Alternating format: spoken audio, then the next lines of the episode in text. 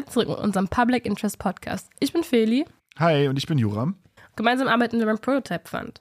Hier beim Prototype Fund fördern wir Einzelpersonen und kleine Teams und unterstützen sie dabei, ihre Open Source Software Ideen in Prototypen umzusetzen. In dieser Staffel mit dem Thema Up and Coming sprechen wir mit diesen Menschen darüber, wie sie zur Open Source Entwicklung gekommen sind. Wir haben ja schon mit einigen Menschen gesprochen, deren erste Gehversuche in der Softwareentwicklung gleich in der Welt der Open Source waren. Doch nicht jede und jeder beginnt so ihre Karriere. Die Arbeit zwischen Closed Source und Open Source sieht sehr unterschiedlich aus. Kundenprojekte bedeuten Kundenwünsche, auf die man eingehen muss. Also man kann nicht immer alles frei entwickeln, wie man möchte. Oder wie man das zum Beispiel bei einem persönlichen Open Source Projekt machen könnte.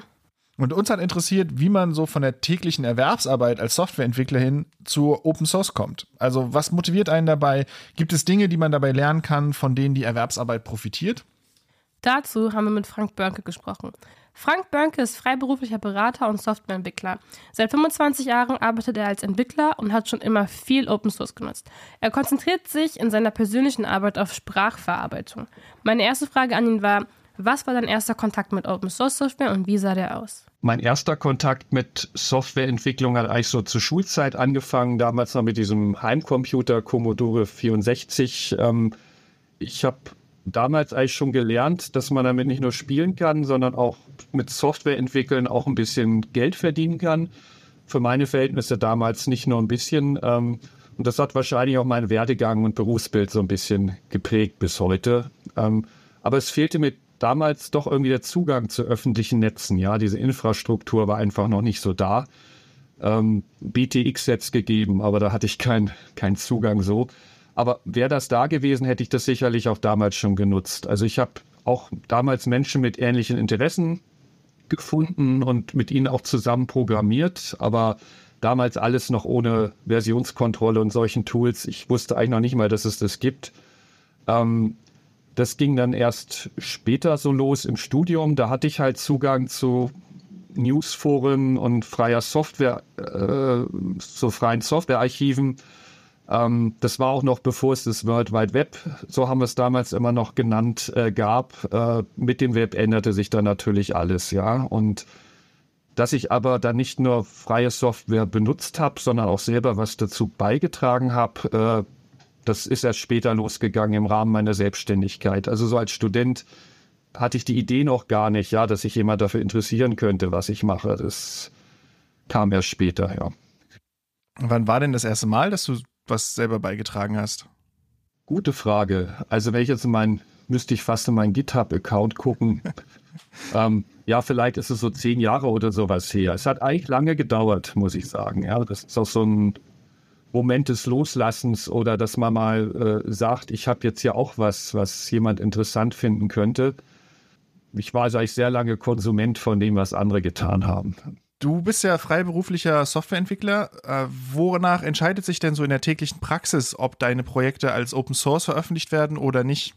Also wenn es Projektarbeit ist oder, oder anders gesagt, äh, das entscheidet eigentlich der, der Product Owner in der Regel. Also auf gut Deutsch gesagt, der, der das Projekt finanziert.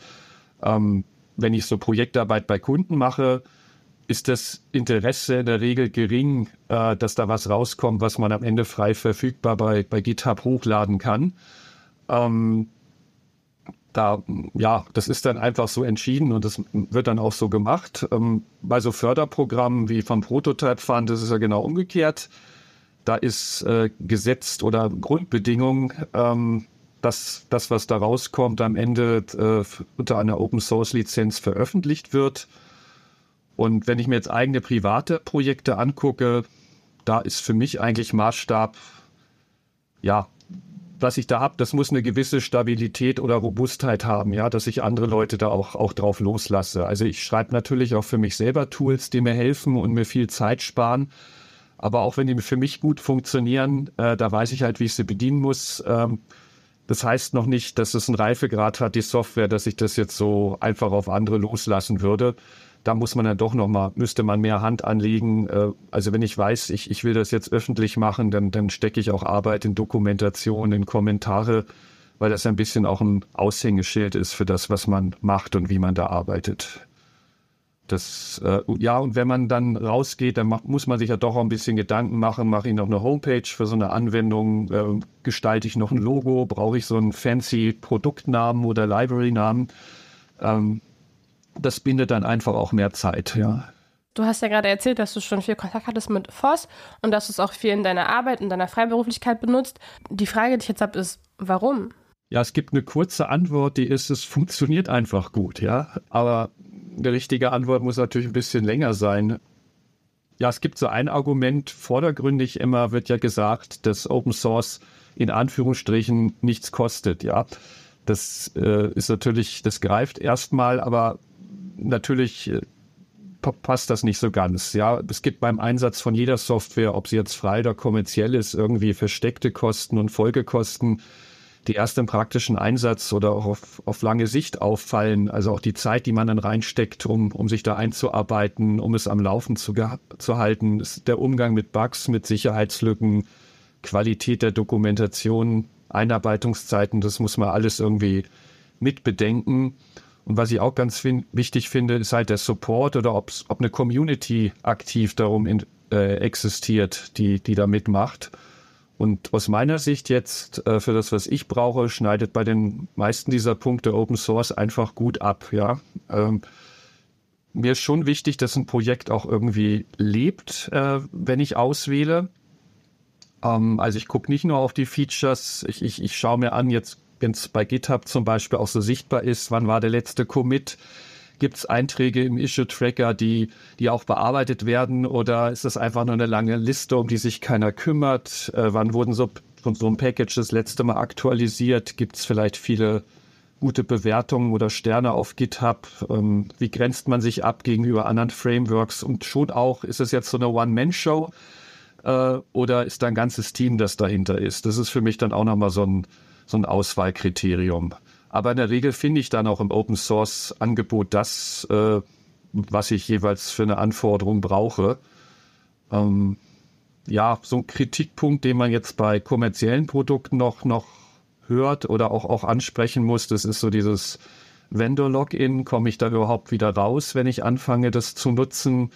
Ähm, wie abhängig bin ich jetzt auch von neuen Releases? Also angenommen, man hat jetzt aus irgendeinem Grund die Anforderungen bei einer Java-Version äh, hoch, hochzugehen, weil es da was Neueres gibt und die Bibliothek, die man hat, ist halt offiziell nur supported vielleicht immer noch bis Java 8 oder so, dann ja, was macht man dann? Dann muss man vielleicht warten auf ein neues Release oder das ein bisschen pushen oder noch, ein, noch da zusätzlich Geld in die Hand nehmen. Und wenn, wenn ich so bei Open Source unterwegs bin, habe ich halt zur Not immer noch diese Option, äh, selber Hand anzulegen, was ja oft gar nicht so, so viel ist, ja, um solche Anpassungen vorzunehmen.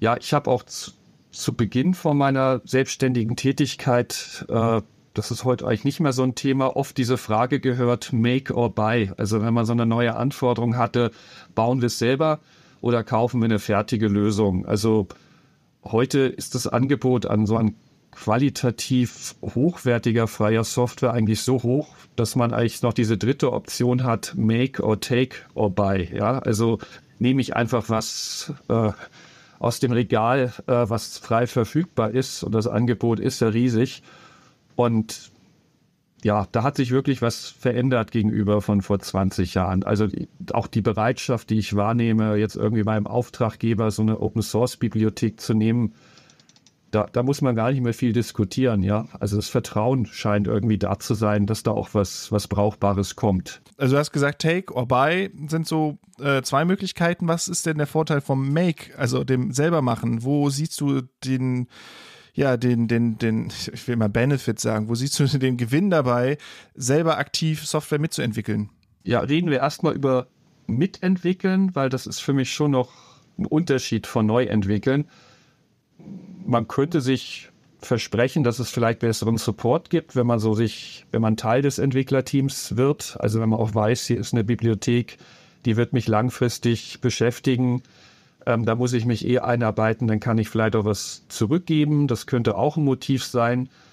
Manch einer will vielleicht auch eine Referenz haben, dass er sich äh, äh, dass er sagen kann, ich bin hier offizieller Committer vom, vom Linux-Kernel-Modul so und so. Vielleicht möchte man auch eine Referenz haben für sein Portfolio, dass man das so äh, kann, dass man das macht, dass man da dabei ist.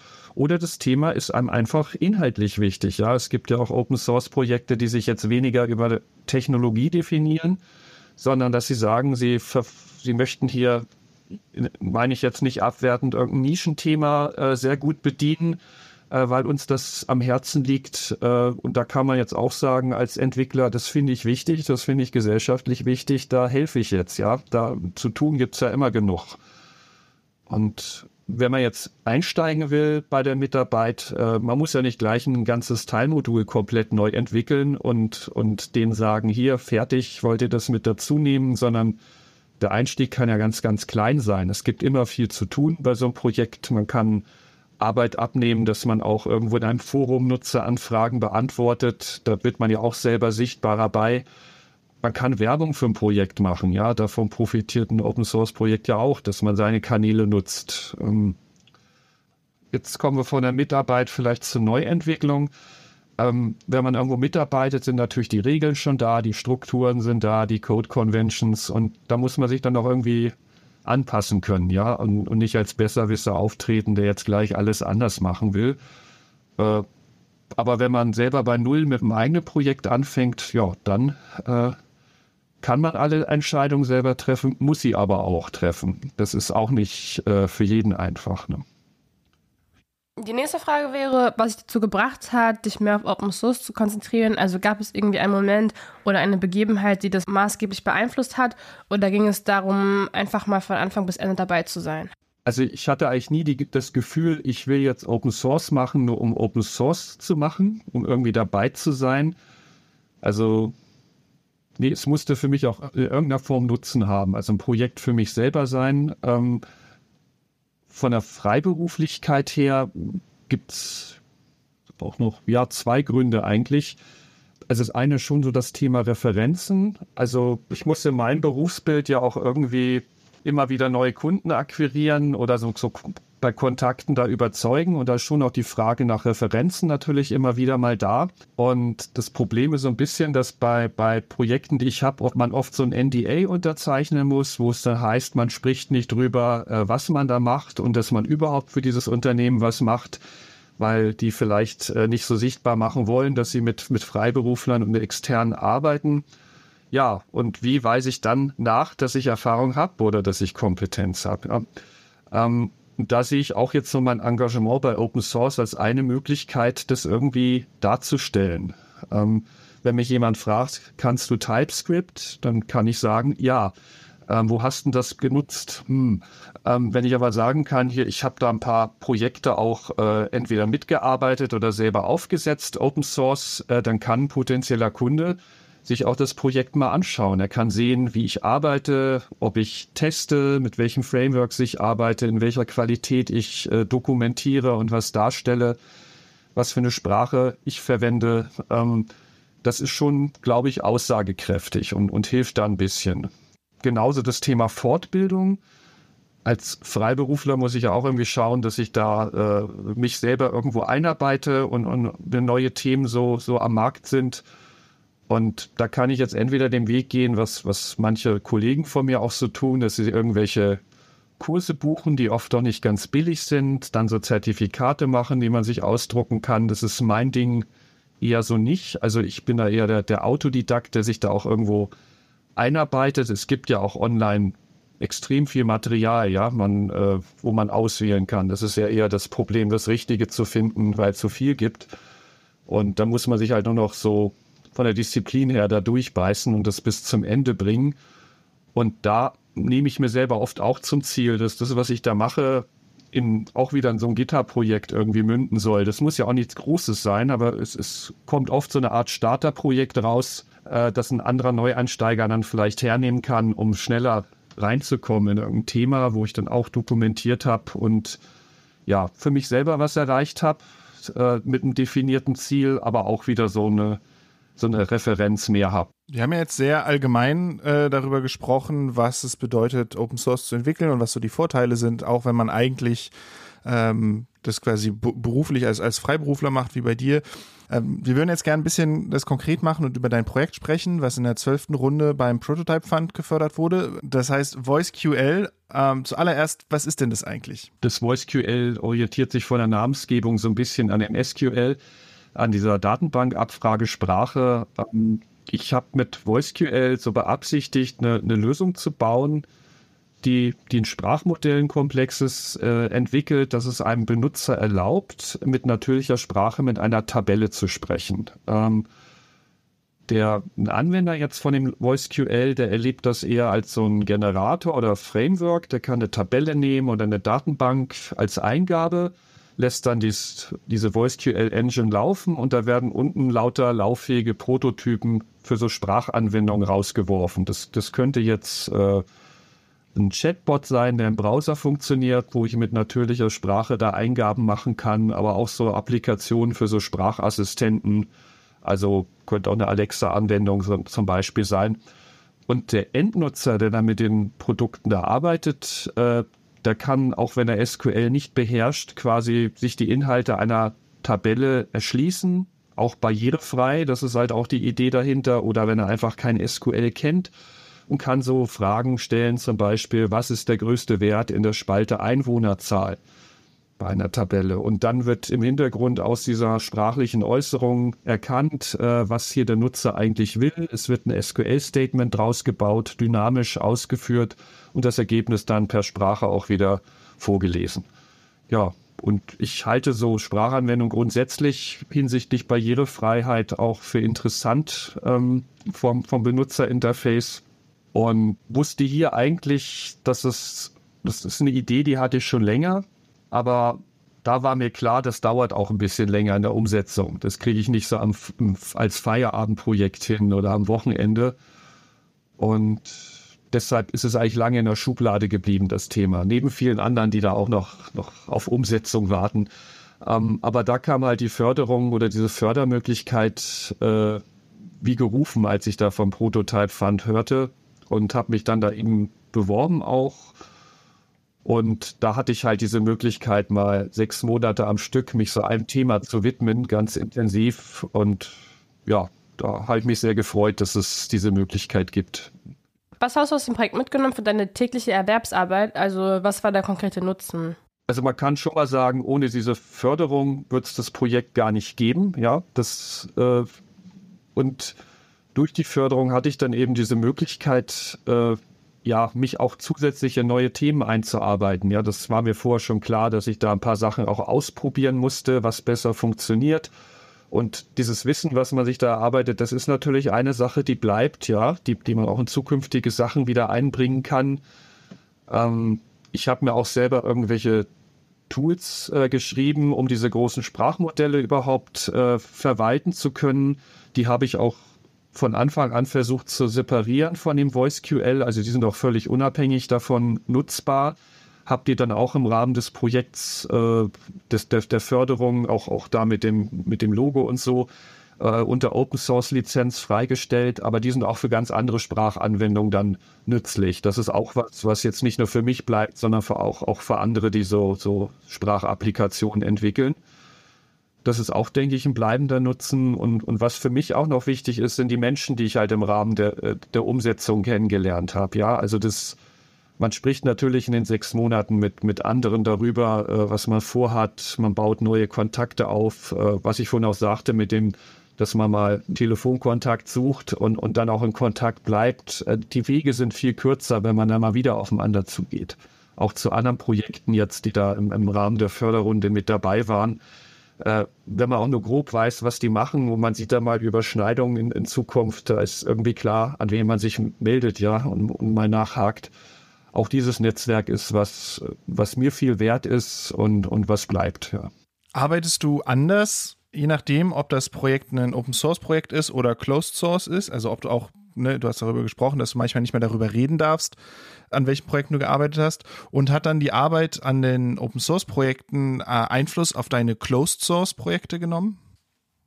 Bei Auftragsprojekten habe ich ja gesagt, dass die in der Regel dann auch, auch Closed Source entwickelt werden. Ja, da habe ich naturgemäß weniger Einfluss auf Einzelentscheidungen. Es gibt oft so firmeninterne Code Conventions, ähm, es ist zum Teil eine Bibliothek einfach gesetzt, dass man die benutzt, weil die irgendwie firmenintern halt verwendet wird und äh, da gerät man einen Rechtfertigungsdruck, wenn man irgendwie was anderes nehmen würde. Ähm, da kann ich nur beraten, empfehlen und Optionen aufzeigen oder Alternativen um, äh, anbieten. Aber letztlich wird natürlich das äh, gemacht, was der Auftraggeber da, da entscheidet. Meine Frage ist, was sind die größten Hindernisse bei der Entwicklung von Open Source und wie gehst du damit um? Also jetzt so, wenn ich selber Open Source mache, ein wesentliches Hindernis ist eigentlich überhaupt nicht technisch, das ist das Thema Finanzierung. Ja. Ich glaube, ganz viele Leute haben tolle Ideen im Kopf, aber es bindet natürlich Zeit, die, die umzusetzen.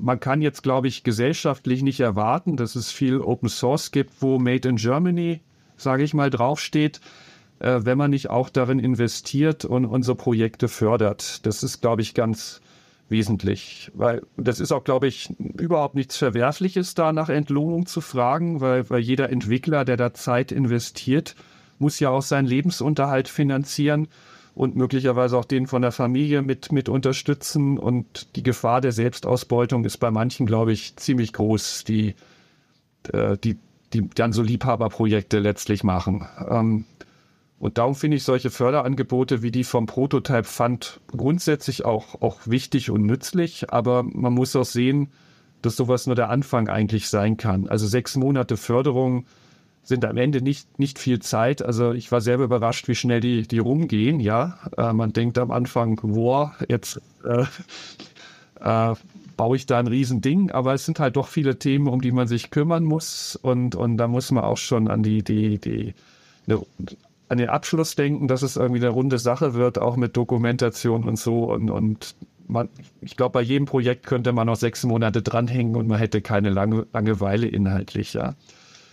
Und ja, was ist danach? Also da glaube ich schon, dass viele Projekte drohen, wieder einzuschlafen, einfach weil die Entwickler keine langfristige Perspektive haben, wie sie damit weiter äh, ja auch, auch ihren Lebensunterhalt bestreiten können. Ja, äh, sie würden gerne weitermachen. Das ist schon, denke ich, ein wesentliches Hindernis.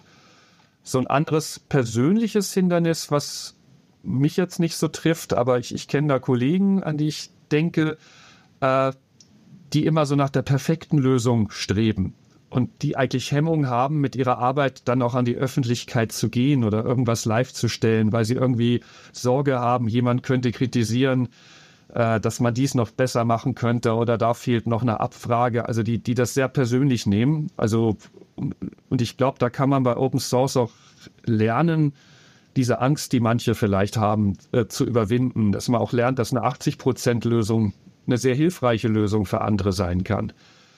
Ähm, das ist aber eine ganz andere Form von, von Hindernis, die, die manche Leute, glaube ich, mit sich rumschleppen. Damit möchte ich auch Mut machen, das einfach mal zu wagen, äh, was zu zeigen. Äh, Wenn es für einen selber funktioniert, ist die Wahrscheinlichkeit deutlich größer null, dass auch es für jemand anders nützlich sein kann. Ja. Du hast angedeutet, dass Finanzierung ein großes Problem ist. Ähm, was müsste sich denn ändern, damit man von der äh, Open Source Softwareentwicklung leben könnte?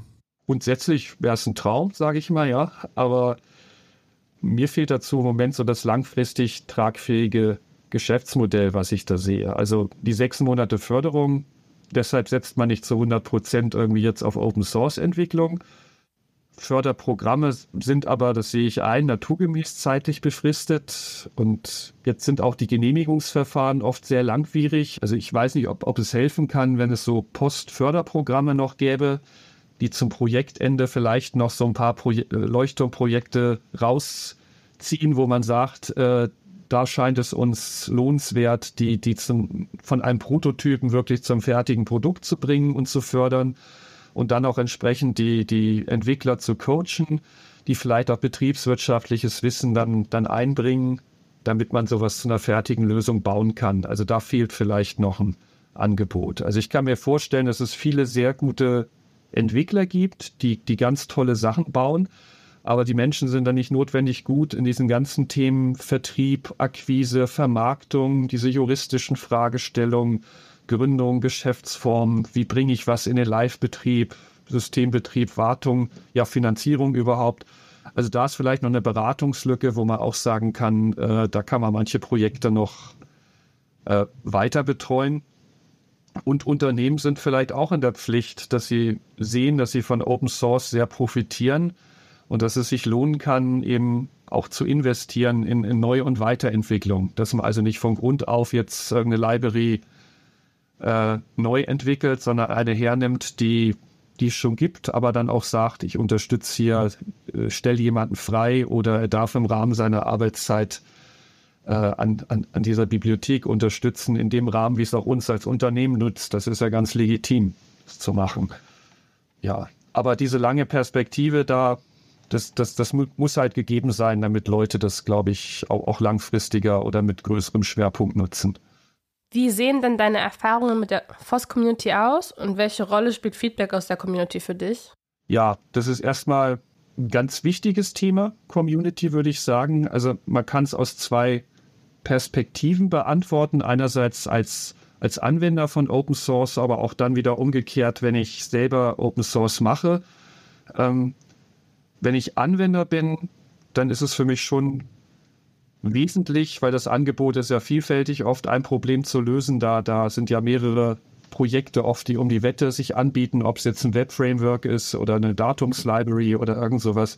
Da ist, schaue ich mir schon immer die Community an, wie lebendig die ist. Ähm, das ist für mich ein wesentlicher, wesentlicher Indikator dafür, wenn ich sehe, da wird viel äh, diskutiert und auch, auch mit, mit, mit, einem Ton, der mir hilft, äh, dass ich so eine Library ausnutze. Also da ist mir eine Community wichtig.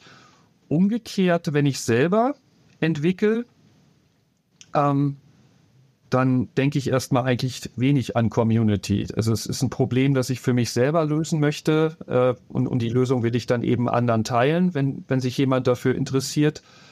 Ähm, ich nutze dann auch schon meine Netzwerke, um auf so ein Projekt aufmerksam zu machen. Also ich bekomme schon immer wieder so unerwartet E-Mails von Menschen, die ich auch nicht kenne, auch aus dem Ausland, die manchmal einfach so Danke sagen für eine Lösung oder kurz was erzählen, wo ihnen das geholfen hat. Äh, und da kann ich nur sagen, das tut irgendwie gut, ja, dass, dass man so ein Feedback bekommt von jemandem, der, äh, wo man gar nicht da nicht gefragt hat, wo man nicht wusste, dass der es benutzt. Ähm, ich habe auch so mit Sprachanwendungen so barrierefreie Sachen geschrieben. Da habe ich mal von, von Sehbehinderten und, und blinden Menschen ähm, Post ge gekriegt, äh, plötzlich mal so eine ganze Flut bei so einem Programm, wo die gesagt haben, endlich macht das mal jemand. Das hilft uns wirklich im Alltag weiter. Und die hat, die, die hatte ich als Zielgruppe gar nicht gesehen, ja, aber es war mir irgendwie klar, äh, hat mir da auch die Augen geöffnet, was da eigentlich für Potenzial drin steckt. Also da bin ich auch in so eine Kommunikationsschleife dann gegangen, habe gesagt, was würdet ihr euch noch wünschen, was man besser machen kann. Also das ist sehr motivierend sowas. Es kommen auch manchmal technische Anfragen, die dann so ins Detail gehen. Das bindet dann auch Zeit, aber die nehme ich mir schon, weil es einfach noch nicht so oft ist. Und manchmal kommen auch Briefe so von Studenten oder sowas, die, die einen Einstieg in ein neues Thema suchen, wo sie Hilfe und Orientierung sich, sich wünschen, so gerade jetzt bei diesen Sprachverarbeitungsthemen. Solche Anfragen lasse ich nie unbeantwortet. Ja, das, das bindet auch Zeit, aber das finde ich irgendwie wichtig und manchmal ergibt sich da auch der, der Kontakt, der dann vielleicht langfristiger ist oder man geht mal wieder aufeinander zu, wenn wenn es eine Überschneidung gibt. Ähm, aber so ein Feedback finde ich von der Motivation her sehr wichtig, auch, obwohl ich mir nicht sicher bin, ob ich das Community nennen soll, wenn das so Einzel, Einzelfeedbacks sind. Wir kommen zur vorletzten Frage und das wäre, wie sieht deine Zukunft aus? Also wie wirst du Voss-Arbeit und deine Erwerbsarbeit als Freiberufler weiter miteinander verbinden? Also ich muss es so beantworten, wenn ich es mir leisten könnte, würde ich gern mehr Open Source machen. Ähm, ja, aber da haben wir gerade schon viel, viel drüber gesprochen. Also der Traum wäre natürlich, dass es so ein langfristig finanziertes Projekt da gäbe. Und dann würde ich das auch gerne zum Mittelpunkt meiner Arbeit machen. Und ich wäre auch, muss ich sagen, bereit, Einbußen gegenüber meiner sonstigen freiberuflichen Tätigkeit äh, in Kauf zu nehmen. Einfach weil der Identifikationsgrad, ja, so äh, mit so einem Projekt, der kann einfach sehr viel höher sein, wenn man da sein eigenes Ding macht oder was, wo, wo auch oder mitarbeitet, wo das persönliche Herzblut auch einfach dran hängt. Das äh, ist auch hinsichtlich Work-Life-Balance und sowas, finde find ich einen wesentlichen Punkt. Ähm, aber die realistische Erwartung, die ich habe, ist, dass ich da in Zukunft auch eine Mischlösung fahr fahren werde, ja. In dieser Staffel beschäftigen wir uns ja viel damit, wie Menschen zu Open Source Entwicklung kommen. Und da würde mich zum Abschluss noch interessieren, ob du Empfehlungen hast für NeueinsteigerInnen, wie sie ja loslegen können.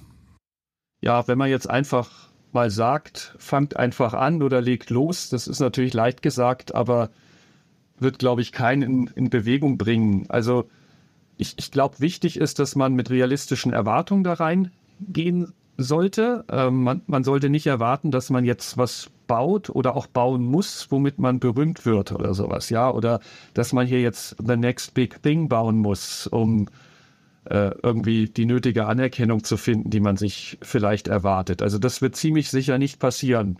Äh, das, das, sollte man von der Erwartung her äh, realistisch sehen. Ähm, ich glaube, man muss es vor allem auch für sich selber machen, damit man damit zufrieden ist. Man braucht inhaltlichen hohen Identifikationsgrad mit dem Projekt und auch gerade wenn das Ganze nicht finanziert ist, äh, da muss es einem auch äh, ein persönliches Thema sein, damit man das nötige Durchhaltevermögen mitbringt. Weil dann ist die Wahrscheinlichkeit auch groß, dass man die Idee mit einem guten Meilenstein fertigstellt. Fertig sage ich jetzt unter Vorbehalt. Äh, ein Open Source Projekt muss nicht fertig sein, ja. Es ist eigentlich nie fertig. Man kann immer noch was äh, dran bauen und verbessern. Und wenn man das annimmt, dann ist man, glaube ich, auch, auch leichter bereit, mal die ersten Schritte zu wagen und damit auch an die Öffentlichkeit zu gehen. Weil das ist das Schöne, man kann immer wieder mit einem neuen Projekt von vorn beginnen und nach dem Open Source Projekt ist vor dem nächsten, hoffentlich. Vielen Dank an Frank Börnke für das spannende Gespräch. Ja, danke auch von mir, Frank. Es war super interessant. Ähm, und Joram, ich wollte dich dann direkt fragen, was hast du da mitnehmen dürfen? Äh, ich glaube, äh, was ich vor allem gelernt habe, ist, dass es nicht diesen Gegensatz gibt, an den ich immer, also den ich immer im Kopf hatte zwischen Closed Source und Open Source Entwicklung. Ich habe gedacht, die beiden unterscheiden sich stärker und dem ist halt in der praktischen Arbeit gar nicht so. Und was ich halt auch noch dazu gelernt habe, ist, dass es ein Benefit ist, also ein Vorteil ist, wenn man sich mit Open Source Softwareentwicklung beschäftigt, dann eben für die Erwerbsarbeit, dass man, äh, und ich sage jetzt immer so Erwerbsarbeit als, als, als Stand-in, als, als Ersatz dafür, eben für Closed Source oder eben Kundenprojekte.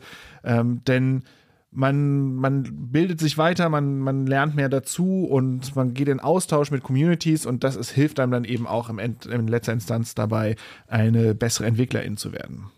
Ich habe mich vor allem auch gefragt, ob Menschen wirklich mehr Open Source hauptberuflich machen würden oder verfolgen könnten, ähm, wenn sie wollten da wir ja das Problem kennen mit, der, mit dem Geld und es gibt eigentlich Funds, die einen finanzieren können, aber das ist auch immer begrenzt mit der Projektarbeit. Aber ich glaube, dass irgendwie als eine, eine gute Idee ist, so eine Mischung zu fahren. Also vielleicht, wenn man sich das erlauben kann, freiberuflich zu sein, ein paar Aufträge anzunehmen und dann aber auch immer mal wieder seine eigenen Projekte umzusetzen. Weil vielleicht können, also wir sehen es ja beim Prototype Fund, manche gehen auch einfach dann oder fangen dann an, nach unserer Förderung an alleine zu gehen, zu laufen und Finanzierung kommt rein. Und das würde ich mir eigentlich für alle wünschen, aber ähm, da haben wir halt das strukturelle Problem, ja. über das wir jetzt mal sprechen, was wir alle gut kennen, was auch alle ZuhörerInnen wahrscheinlich gut kennen. Aber ja. Ja, und ich glaube, das ist jetzt nochmal so ein Zeitpunkt, wo man dann nochmal so ein shameless Self-Plug machen kann, wie man das so schön sagt.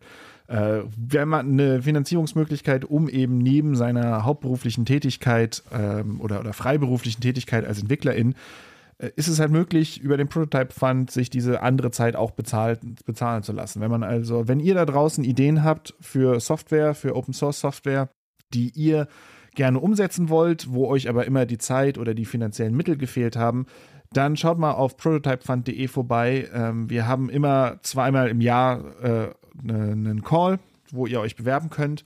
Und dann könnt ihr vielleicht eure, Proto äh, eure Idee in einen Prototypen umsetzen. Das war die letzte Folge unserer Staffel Up and Coming. Vielen Dank fürs Zuhören. Wenn ihr mehr über uns erfahren wollt, über unsere Projekte, die wir schon gefördert haben oder wann wir die nächsten Projekte fördern, wie so eine Förderung aussieht, dann findet ihr alle Informationen dazu auf prototypefund.de. Wenn ihr sonst keine Neuigkeiten von uns verpassen wollt, dann abonniert unseren Newsletter. Da posten wir Jobangebote, ähm, neue Podcasts, Folgen, Blogposts, also alles Mögliche, was wir auch im Internet gefunden haben, was irgendwie interessant für die Community ist. Ansonsten könnt ihr uns auch auf Mastodon folgen und auf Twitter. Und die Links dazu und auch zu allen anderen Dingen, die wir angesprochen haben, findet ihr wie immer unten in den Show Notes. Genau. Außerdem freuen wir uns über Bewertungen, wenn euch dieser Podcast gefallen hat und auch über Feedback, weil es ist schon die zweite Staffel, die wir zusammen so gestaltet haben und falls euch irgendwas aufgefallen ist, falls euch was positiv aufgefallen ist, negativ, schreibt uns eine E-Mail, gibt uns Feedback. Wir freuen uns riesig darüber, ähm, weil wir machen den Podcast für euch und ähm, ihr seid wichtig für uns als ZuhörerInnen, deswegen brauchen wir euer Feedback. Und wenn es euch so gut gefallen hat, dass ihr anderen davon erzählen wollt, dann freuen wir uns natürlich sehr, wenn ihr weiter sagt, dass es diesen Podcast gibt und so noch ein paar anderen Menschen Zugang zu diesen äh, Gesprächen bietet. Genau. Dann war es das von uns für diese Staffel. Bis zum nächsten Mal. Mal sehen. Äh, auf Wiedersehen und tschüss. Tschüss.